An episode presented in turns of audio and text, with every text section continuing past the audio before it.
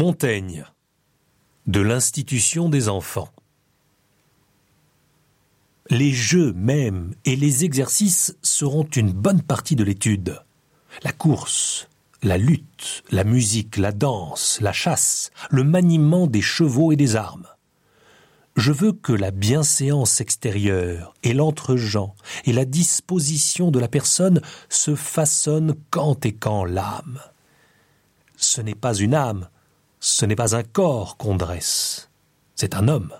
Il n'en faut pas faire à deux.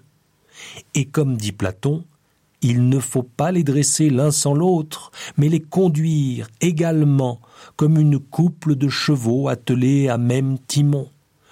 Et à l'ouïr semble-t-il pas prêter plus de temps et plus de sollicitude aux exercices du corps et estimer que l'esprit s'en exerce quand et quand et non au rebours au demeurant, cette institution se doit conduire par une sévère douceur, non comme il se fait.